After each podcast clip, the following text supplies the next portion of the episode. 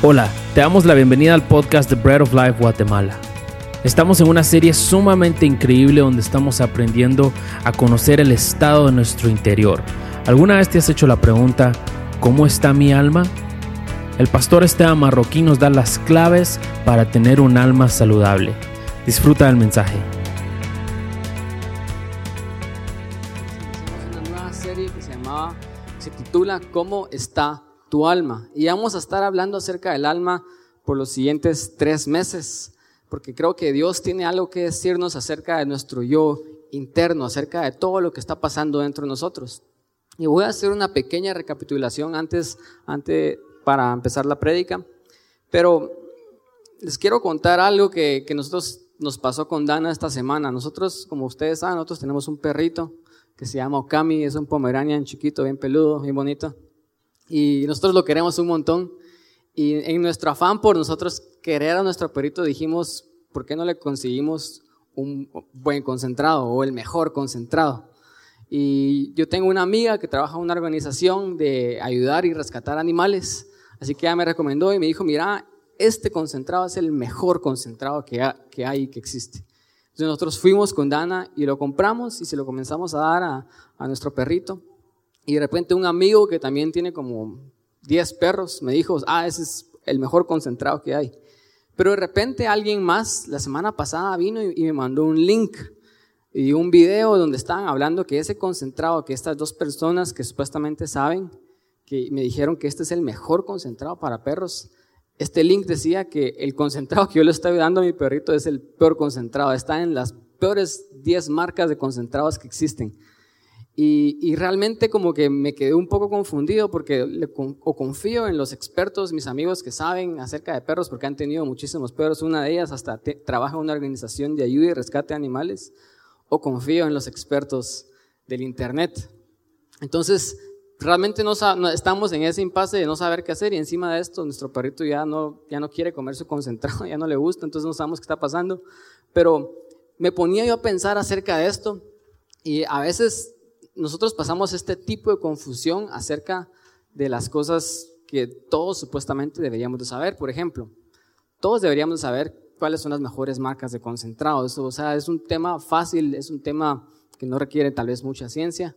Y nos pasa exactamente a nosotros cuando nos decidimos alimentar, nosotros decidimos meternos una dieta. ¿Cuántos de aquí saben que la comida chatarra es mala? Y cuando decimos la comida chatarra nos referimos a la comida rápida. Todos sabemos que lo que es frito, que lo que es rápido, que lo que es procesado es malo.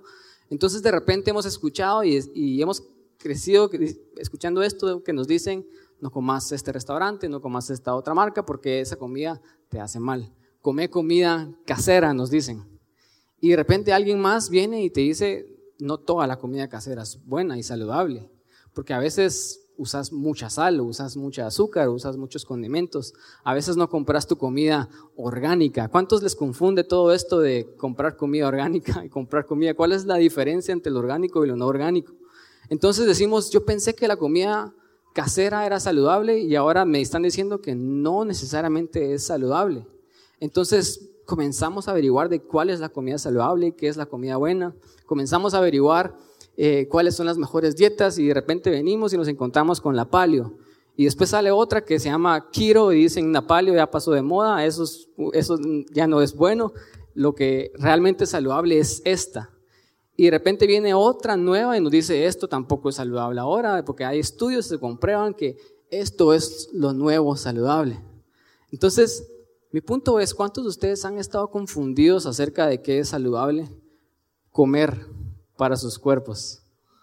¿Cuántos de aquí realmente pensaron que por comer comida casera estaban comiendo comida saludable, pero después se dieron cuenta que no?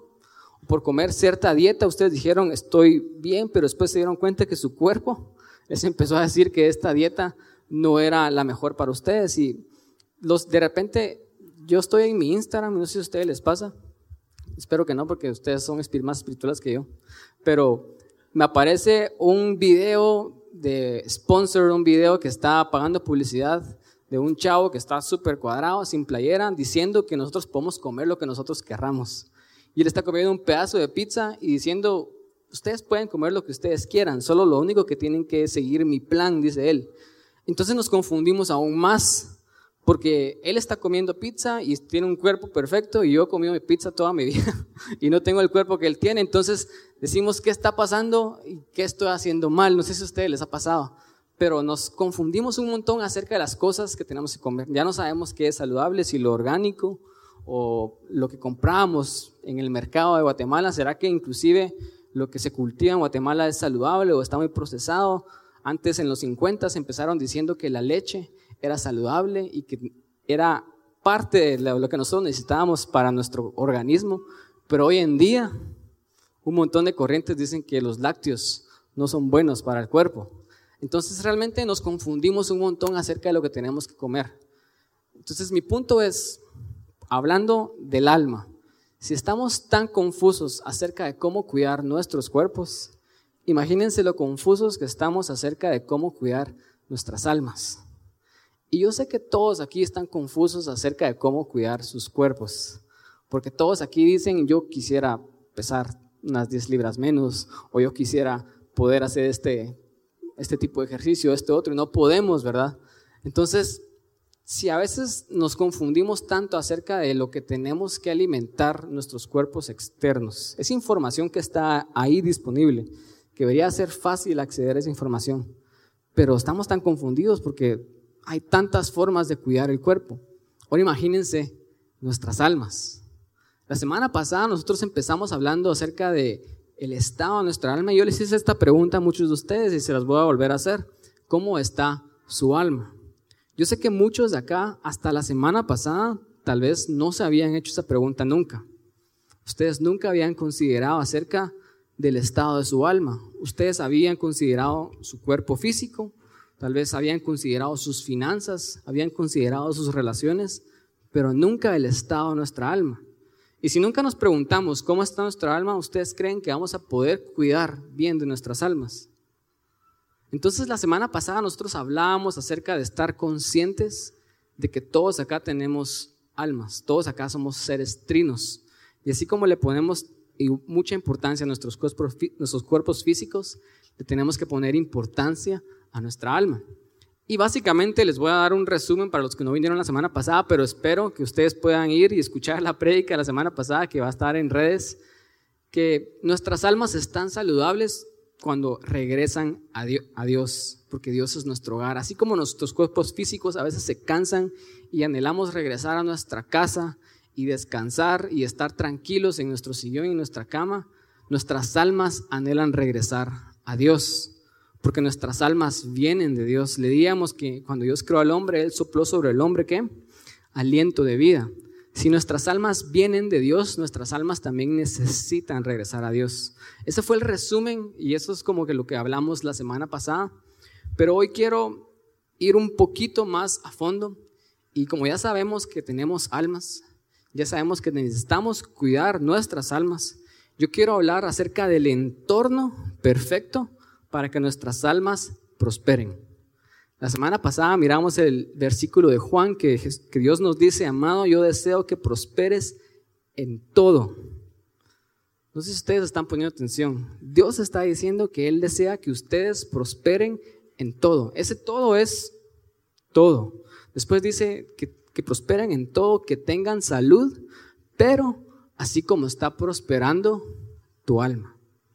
Entonces, la semana pasada hablábamos de que muchas veces nosotros damos por sentado que nuestra alma está bien. Pero este versículo parece indicar que hasta que nuestra alma esté prosperando, todo lo demás no puede prosperar. Nos preguntamos por qué tengo tantos problemas en mis relaciones, por qué tengo tantos problemas en mi trabajo. muchas veces esos problemas empiezan de, de nuestra alma, empiezan dentro de nosotros. Entonces, Dios cuando creó al hombre, Él no solamente sopló aliento de vida y eso hizo al hombre un ser viviente, sino que Él lo puso en un entorno perfecto, en un jardín que nosotros conocemos y hemos leído la, la Biblia que se llamaba el jardín del Edén, pero ese jardín del Edén tenía cuatro elementos que hacen que nuestras almas prosperen.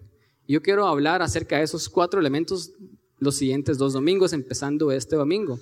Y yo lo he llamado las cuatro R's del alma, porque casualmente estos cuatro elementos empiezan con la letra R para que sea más fácil de memorizarlos. Y vamos a ver dos de estos elementos. Estos elementos se encuentran en el lugar óptimo, en el ecosistema donde Dios puso al hombre inicialmente. Ahora, antes de entrar a estos elementos, yo les quiero hacer una advertencia. Cuando Dios creó al hombre y Él lo puso en el jardín del Edén, en ese momento no existía el pecado. Entonces, ellos prácticamente estaban en un entorno perfecto porque no había pecado en ellos. Y estos cuatro elementos no van a funcionar en nuestras vidas si primero no lidiamos con el problema del pecado. Estos cuatro elementos nos pueden ayudar y nos pueden ser de mucho beneficio, pero si no lidiamos con el problema del pecado primero, estos cuatro elementos no van a funcionar, porque Dios puso al hombre en este entorno perfecto, pero no existía el pecado. Entonces, básicamente nosotros sabemos de que tal vez el día de hoy miramos a nuestro alrededor y decimos, hoy estamos llenos en un mundo donde el pecado abunda y donde la gente hace, hace cosas malas y le llaman a las cosas malas como que son cosas buenas. Pero el problema del pecado, a pesar de que vivimos en un mundo pecaminoso, el problema del pecado ya fue resuelto, porque Jesús vino a morir por nosotros. Entonces, puede que vivamos en un mundo pecaminoso, pero si ustedes están en Cristo, si ustedes ya aceptaron al Señor Jesús como su Señor y Salvador, el problema del pecado ya fue resuelto en ustedes.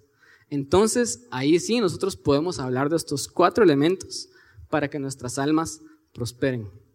No sé si me estoy dando a entender, pero así como es tan confuso nosotros saber qué tipo de dieta es la mejor para nuestro cuerpo, el mundo hoy también nos dice un montón de recursos, nos da un montón de estrategias para que nuestros yo internos prosperen.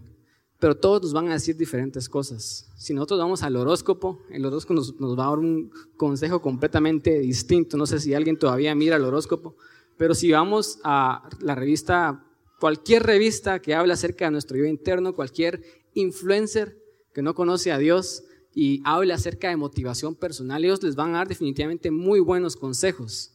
Pero todos tienen muchas cosas que decir. Pero este es mi punto. Nuestras almas fueron creadas por Dios, sí o sí. Y si nuestras almas fueron creadas por Dios, para nosotros saber cómo nuestras almas pueden funcionar mejor, le tenemos que preguntar al Creador. Es así de simple. No tenemos que ir a un manual, no tenemos que ir a un video o, escuchar a tal persona, sino simple y sencillamente yo puedo ir a la palabra de Dios, porque en la palabra de Dios yo encuentro lo que Él quiere para mi alma. Así que lo que vamos a hacer en esta prédica y en la siguiente es que vamos a hablar acerca de esas cuatro R's. Es el lugar, yo le puse el, el hogar original en donde nuestra alma puede prosperar. Una vez más, no estoy siendo redundante, solo quiero ser claro. Dios quiere que ustedes prosperen. Dios quiere que ustedes prosperen en todo. Dios no solamente quiere que prosperemos en nuestras almas y en nuestro espíritu, eso es lo primero, pero Dios también quiere que prosperemos en nuestra vida externa, en nuestras relaciones, en nuestras finanzas, en todo. Él dice, amado, yo deseo que prosperes en todo y que tengas salud. Pero todo eso va a venir y lo podemos disfrutar solo si primero nuestra alma está próspera, está prosperando. Así que Dios creó al hombre y Él creó a Adán. Todos ya hemos escuchado la historia, si no la, sabemos la vamos a leer en un momento. Pero lo puso en un entorno perfecto. Así que quiero que, acompañen, que me acompañen y vayamos a Génesis 2, del 7 al 9. Vamos a leer la versión 60 eh, es un poquito a veces difícil de entender, pero creo que estos versículos no están tan complejos. Y dice Dios en el versículo 7, dice el relato, entonces Jehová Dios formó al hombre del polvo de la tierra y sopló en su nariz aliento de vida. Y fue el hombre un ser viviente, lo que mirábamos la semana pasada. Y Jehová Dios plantó un huerto en Edén, al oriente, y puso allí al hombre que había formado. Y Jehová Dios hizo nacer de la tierra todo árbol delicioso a la vista y bueno para comer. También el árbol de vida en medio del huerto y el árbol de la ciencia del bien y del mal. En estos versículos nosotros encontramos la primer clave en el lugar y en el lugar original donde nosotros podemos posicionarnos y nuestras almas pueden prosperar. No ustedes lo encontraron, pero después de que Dios creó al hombre, Él lo puso ¿en dónde? En un jardín. Y lo primero que le dice es, mira los árboles, son agradables a la vista. Y mira toda la comida, no solo cualquier comida, sino mira la comida rica que yo quiero para ti. Lo primero que Dios le está diciendo al hombre es disfrutar de la naturaleza, prácticamente. Y disfrutar también de la comida. No sé si ustedes pueden percibir lo que te está tratando Dios de decir acá, pero esto no suena tan espiritual como nosotros hubiéramos pensado, ¿verdad? Lo primero que Dios le hace saber al hombre es de que Él tiene árboles bonitos a su alrededor, Él tiene plantas bonitas en las, cuales Él puede ir todas las mañanas a recogerlas, a olerlas, las puede cortar y llevarlas a su casa y ponerlas en un florero. Él está diciendo que Él tiene no solamente comida y todo lo necesario para vivir, sino tiene buena comida. ¿Cuántos pueden decir un amén a eso? Lo que estoy tratando de decir es de que Dios primero creó al hombre para que él pudiera disfrutar la vida. Lo primero que Dios hace con el hombre es que lo pone en un jardín y le dice disfrutar de la naturaleza y disfrutar de la comida. Yo puse este primer punto y el primer elemento que nuestras almas necesitan, yo lo llamé reposo. Y quiero elaborar un poquito acerca de esto. La Biblia dice que Dios creó el mundo, Dios creó la tierra, Dios creó el universo. ¿En cuántos días? Seis días. Unos dijeron siete, pero la respuesta correcta es seis días. Él en seis días hizo toda la creación. Y al séptimo todos sabemos de que Él decidió descansar. Entonces, escuchen esto. Él creó al hombre en el sexto día. Y el séptimo, Dios descansó. Él tuvo reposo de la obra de sus manos. Pero el hombre fue creado en el sexto. El primer día del hombre fue el séptimo. El hombre fue creado para el descanso. El hombre fue creado para el reposo. La Biblia dice en Isaías que Dios no se cansa. La Biblia dice que Él es esa persona que nos puede dar fuerzas como las del búfalo, Él puede levantar nuestro vuelo como las águilas porque Él no se cansa. Y definitivamente Dios quería mostrarnos que nosotros tenemos y necesitamos descanso, porque Él vino, trabajó seis días arduamente, o no sé si arduamente, porque para Él todo es imposible, pero Él trabajó seis días y en el séptimo descansó, no porque tuviera que descansar. ¿Ustedes creen que Dios se cansa? No. ¿Pero por qué descansó Él? Porque Él quería mostrarnos que el reposo y el descanso es importante para nosotros. Pero Dios dejó el descanso para Él de último, pero porque Él no se cansa. Pero al hombre Dios le dio el descanso primero. Es increíble y hay personas que dicen que los siete días de la creación representan mil años cada día, porque dicen para Dios un día es como mil años o pueden representar un millón de años. Y eso daría sentido a las personas que creen en la evolución y que miran que todos estos fósiles tienen no sé cuántos millones de años. Tal vez cada día para Dios eran un millón de años. Eso quiere decir que si Dios creó la tierra en seis millones de años, en el séptimo millón de años, el hombre descansó. Ya sea un millón de años descansando, mil años descansando o literalmente un día descansando lo primero que el hombre hace es que él descansa. Y no solamente eso, sino que Dios le da descanso, lo creó en el, lo creó en el sexto. El hombre es, un, tiene vida, existe, y en el séptimo él dice, ¿y ahora qué hacemos? Y Dios le dice, ahora disfrutemos de lo que he creado. Yo lo que creo que este reposo significa es que no es solamente descansar, irme a dormir a mi cuarto y simple y sencillamente hacer que mi cuerpo se relaje. Este descanso significa tener una amistad con Dios, disfrutar con Dios de las cosas que Él ha creado, de las cosas que Él nos ha dado. No sé cuántos de ustedes acá se la pasan trabajando tanto que no tienen tiempo para descansar. Yo creo que Dios no nos creó para ser tan exitosos como para que no tengamos tiempo ni siquiera para ir con unos amigos y disfrutar de una buena comida. Dios está diciendo que lo primero que Él quiere darnos a nuestras almas es reposo. Eh, si nosotros le preguntáramos y hiciéramos una encuesta a las personas el día de hoy y le dijéramos, ¿qué pensás acerca del cristianismo? ¿Qué pensás acerca de Dios? ¿Qué pensás acerca de la religión? Entre comillas. Cualquier persona nos diría, yo creo que la religión se trata acerca de reglas, acerca de moral, acerca de mandamientos, acerca de hacer cosas y dejar de hacer cosas. Ninguna persona si le decís qué pensás acerca de Dios y acerca del cristianismo, tal vez ninguna persona nos diría, el cristianismo se trata acerca de disfrutar la vida, acerca de disfrutar la naturaleza, acerca de disfrutar la comida. Nadie diría eso. Inclusive ha habido una tendencia religiosa dentro de la iglesia que mientras más pobres seamos y mientras más sufridos y mientras más nos sacrifiquemos, más espirituales somos. Pero a Jesús lo mirábamos disfrutando comidas con los peores pecadores, ¿o no?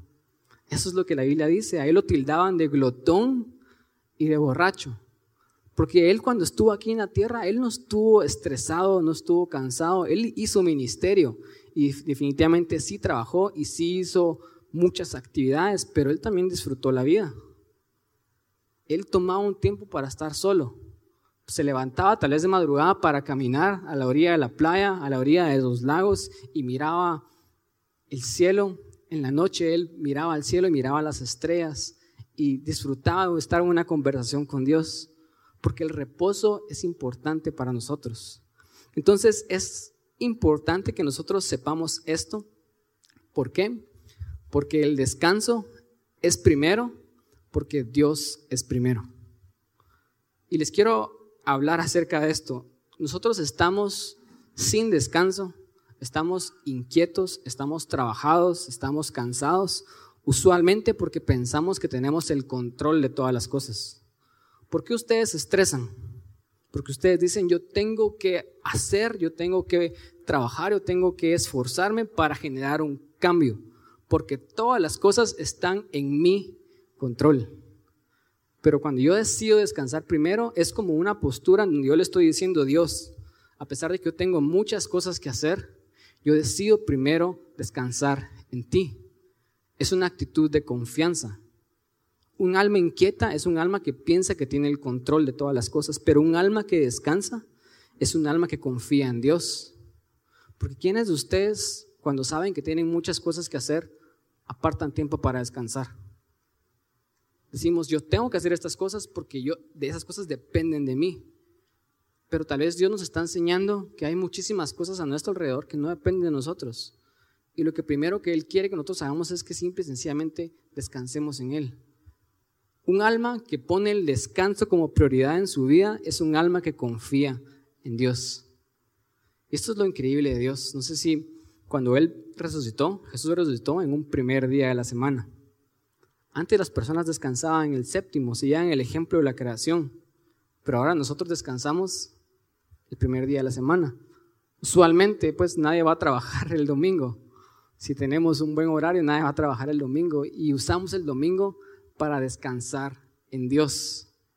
Pero realmente Él quiere que ese descanso sea genuino, que nos tengamos el tiempo para disfrutar de la vida, para disfrutar de la naturaleza, para disfrutar de una buena comida con amigos, para estar agradecidos por lo mucho que Él nos ha dado a nosotros.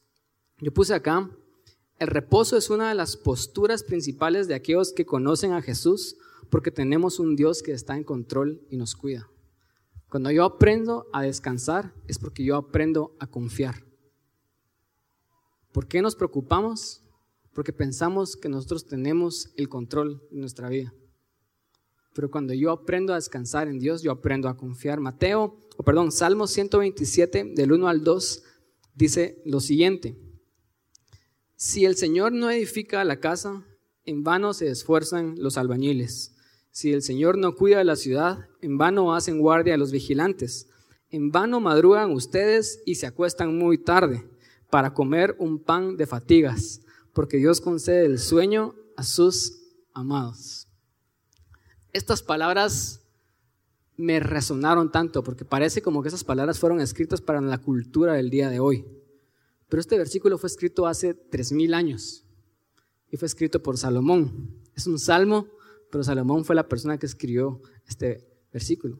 Y Salomón hace tres mil años, él vio a su alrededor y vio que todas las personas estaban cansadas, estresadas y estaban fatigadas. Y él dice, de nada te sirve edificar una casa si Dios no está edificando esa casa.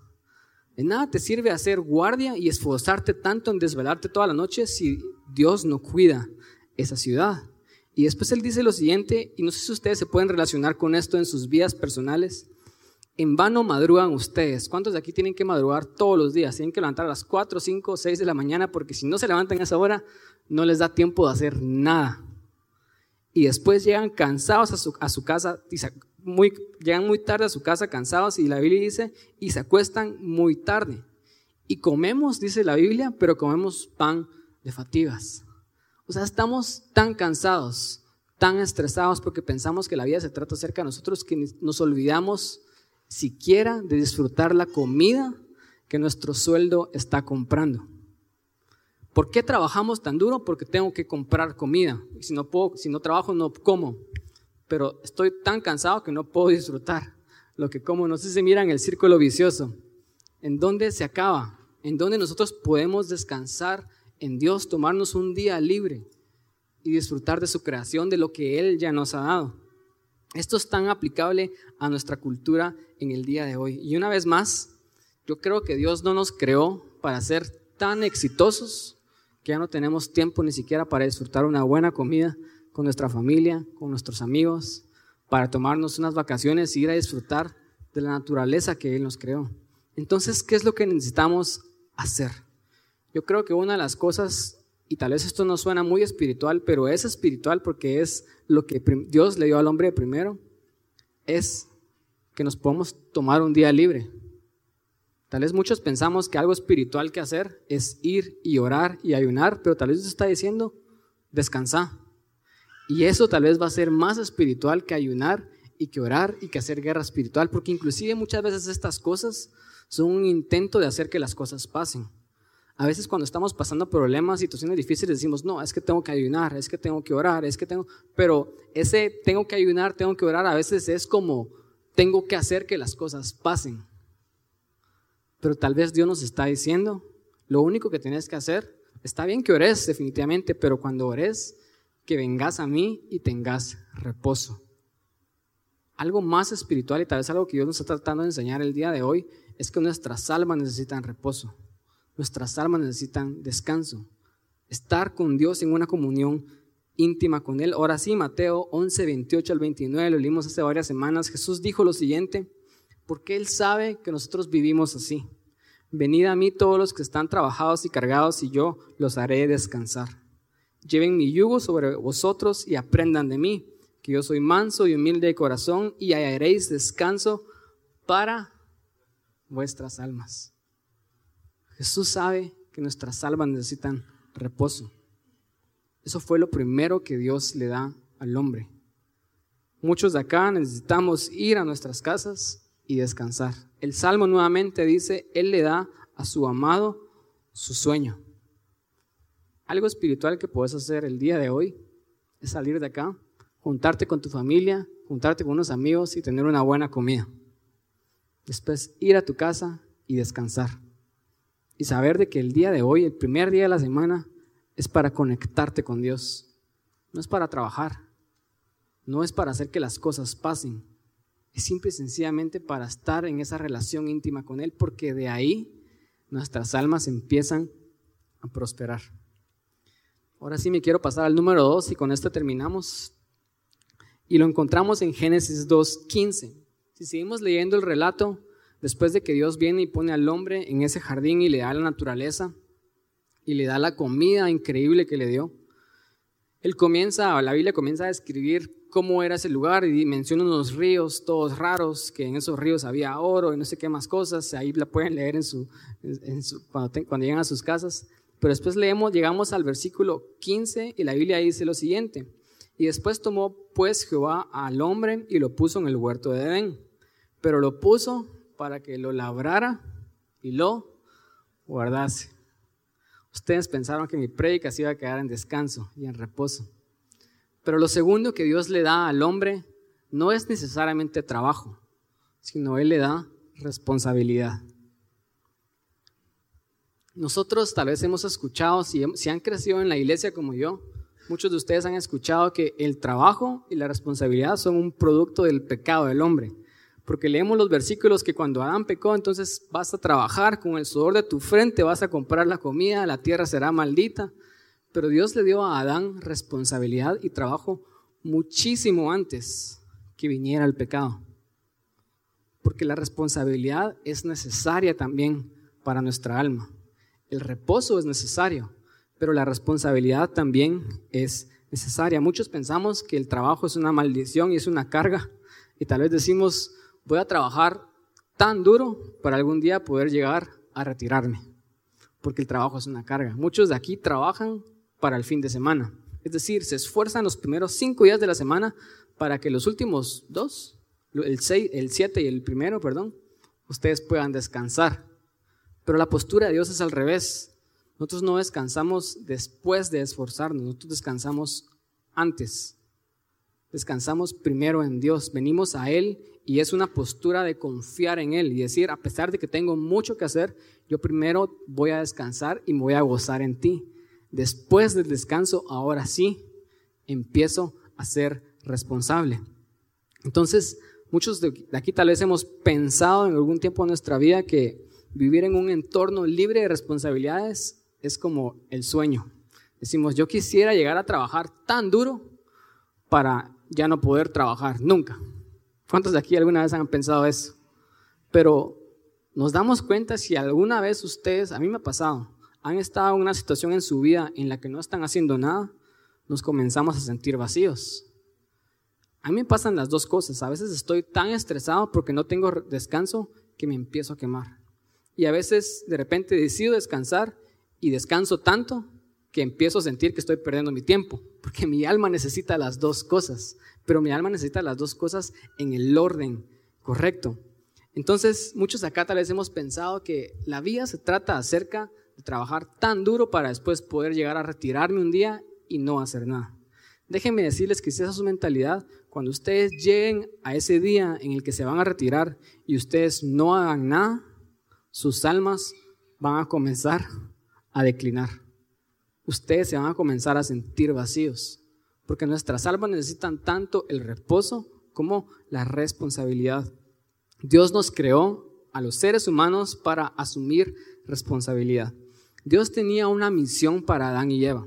Y cuando Él los puso en ese jardín, Él les dijo, quiero que lo guarden, quiero que lo trabajen pero su responsabilidad también es expandir este jardín, porque antes nosotros miramos que él le dijo multipliquen, expandan, sojuzguen, tomen dominio. O sea, el hombre sí tenía una misión aún antes del pecado. El problema con el pecado es que la misión del hombre se convirtió en una carga. Ahora ya no ellos vivían en, reposo, sino ahora ellos vivían en estrés, ellos vivían en sudor, ellos vivían en fatiga. Esas son las cosas que el pecado trae a nuestras vidas.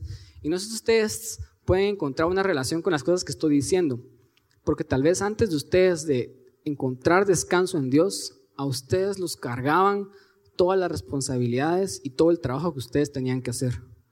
Ustedes iban a trabajar, ustedes asumían responsabilidades porque saben que tienen que asumir responsabilidades. Pero ahora que Dios ha venido a sus vidas y el problema del pecado ha sido resuelto, ustedes miran el trabajo no como una carga, sino como una oportunidad.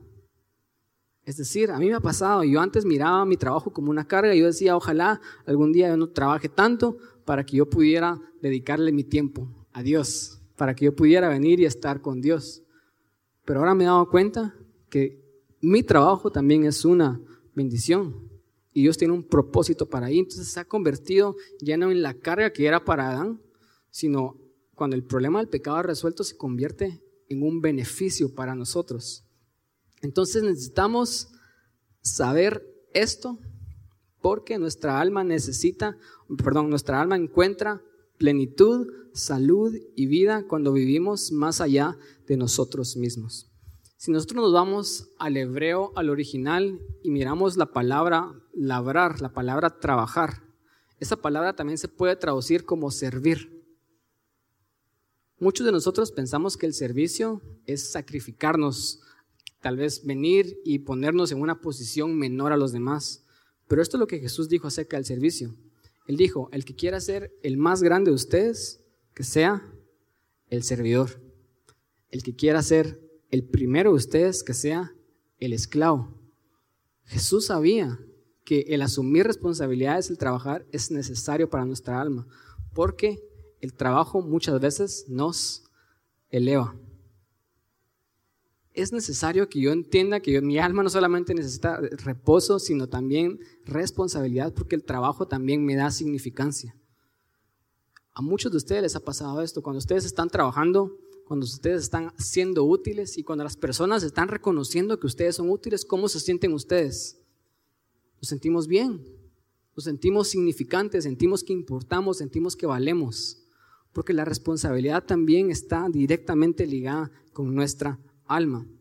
Entonces las responsabilidades son buenas para nuestra alma. Nosotros necesitamos tareas, necesitamos trabajo y necesitamos actividad.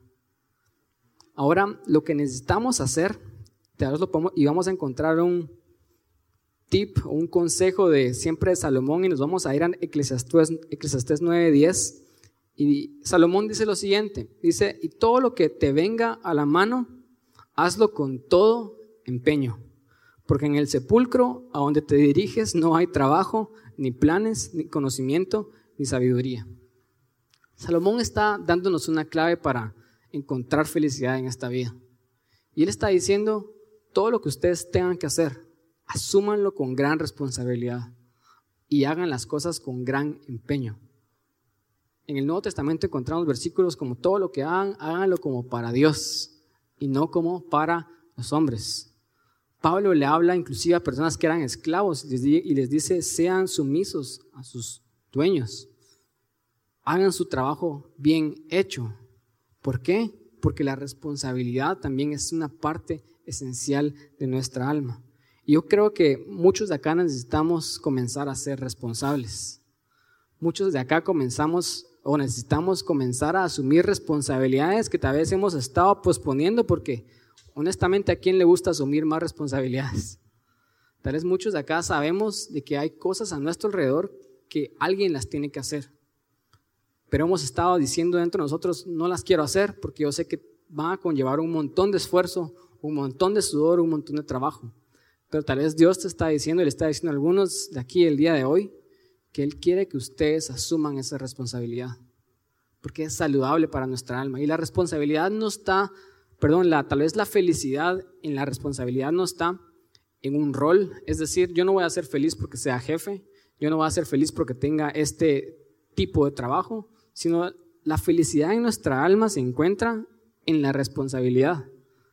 Entonces, cuando yo entiendo eso, yo voy a comenzar a ser responsable, aunque yo no tenga un rol importante o aunque yo no tenga un trabajo importante. Y esto tiene un montón de sentido porque Jesús dijo a las personas a las que Él le dio talentos, cuando ellos fueron fieles en lo poco, Jesús les dijo, bien, buen siervo, fiel. Sobre poco has sido fiel, sobre mucho te pondré. Entonces la responsabilidad no tiene nada que ver con hacer cosas increíbles, con ser los jefes, con ser los dueños, con ser los líderes. La responsabilidad tiene todo que ver con tomar ese sentido de adueñamiento y tomar responsabilidad inclusive por las cosas pequeñas. Porque esas cosas pequeñas importan. Entonces tal vez tú decís, mi responsabilidad no es mucha, yo nada más tengo que limpiar la casa como ama de casa y tengo que cuidar a los hijos, tengo que hacer esto y pensamos que eso es una tarea muy pequeña, pero eso no es pequeño, eso es muy importante para Dios. Y la promesa es de que si somos responsables con las cosas pequeñas, Dios nos va a dar cosas más grandes.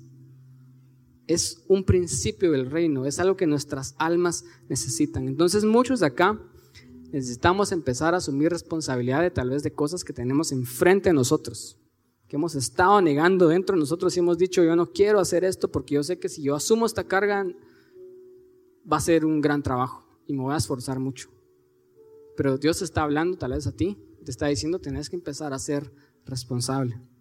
Ahora solo para concluir y para hablarles acerca de lo que estuvimos, para recordarles acerca de lo que estuvimos hablando, responsabilidad sin descanso nos va a llevar a quemarnos.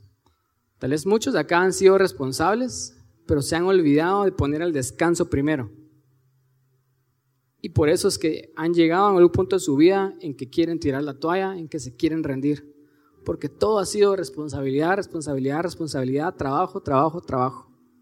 Responsabilidad sin trabajo nos va a llevar a quemarnos. Pero también descanso sin responsabilidad nos va a llevar a vivir vidas sin sentido. Tal vez otros de ustedes han estado en una etapa en su vida en la que solo han estado descansando porque tal vez necesitaban descansar, pero en su descanso se empezaron a sentir inútiles. Se empezaron a sentir como que sus vidas ya no importan, ya no tienen valor, porque necesitamos responsabilidad.